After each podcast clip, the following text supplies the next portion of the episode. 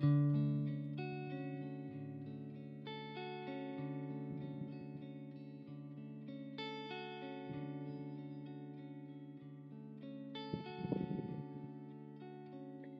很长一段时间，相信类似人性本恶这样的观点，与自己的信任系统里所谓的善意，只是选择相信，而不是由衷相信。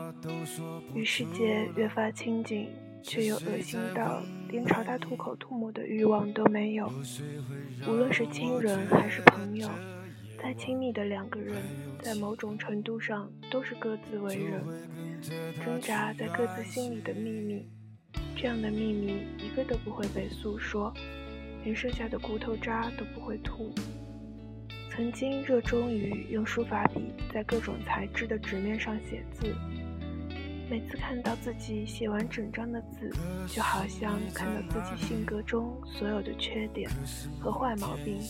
都被摆在了台面上，开始不敢正视自己的急于求成与性格里的拖沓纠缠抗争，想把这些毛病一次性除掉。可是每次写出来的字和之前的并无异处，觉得自己的人生就是二流的布景、三流的特效，有一个不入流的导演漫不经心的拍摄，久而久之。记忆总是充满了漏洞，表达也日益变得不准确。喜欢荒诞的镜头，荒诞的表述，荒诞的艺术形式，荒诞的日子。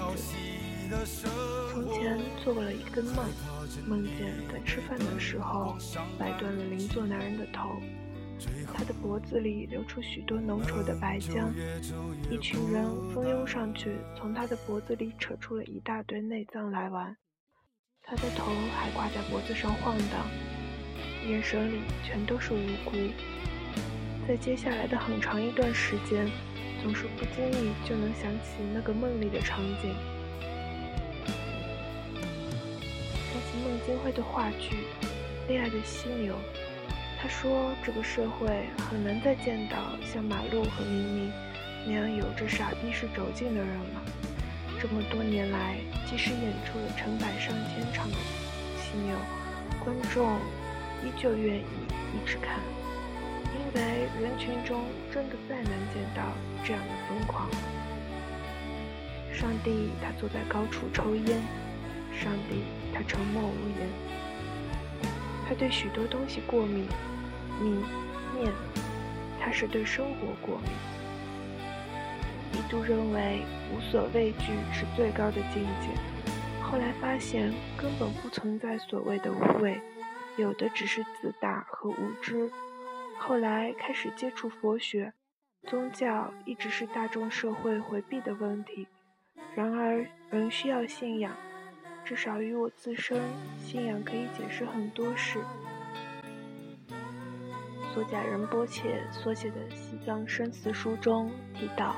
当我们认真观察自己和周遭的事物时，就会发现，从前我们认为如此坚固、稳定和持久的东西，只不过是一场梦。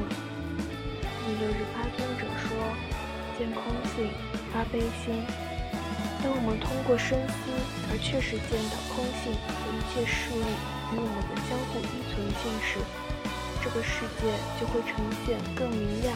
清新亮丽的光，我们不用保护或伪装自己，任何一种意识形态上的自我都将被接纳。